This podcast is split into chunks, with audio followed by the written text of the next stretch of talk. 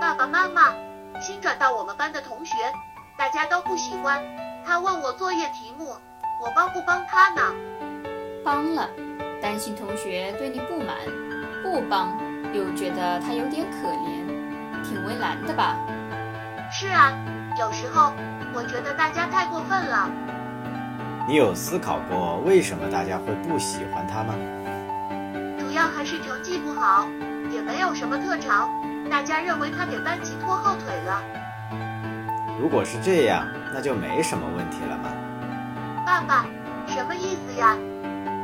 你帮他提升学业，既是帮他，也是为班级做了贡献，又让自己心里舒服了。还有比这更好的做法吗？咦，好像还真是这样的。但是，万一同学对我有意见呢？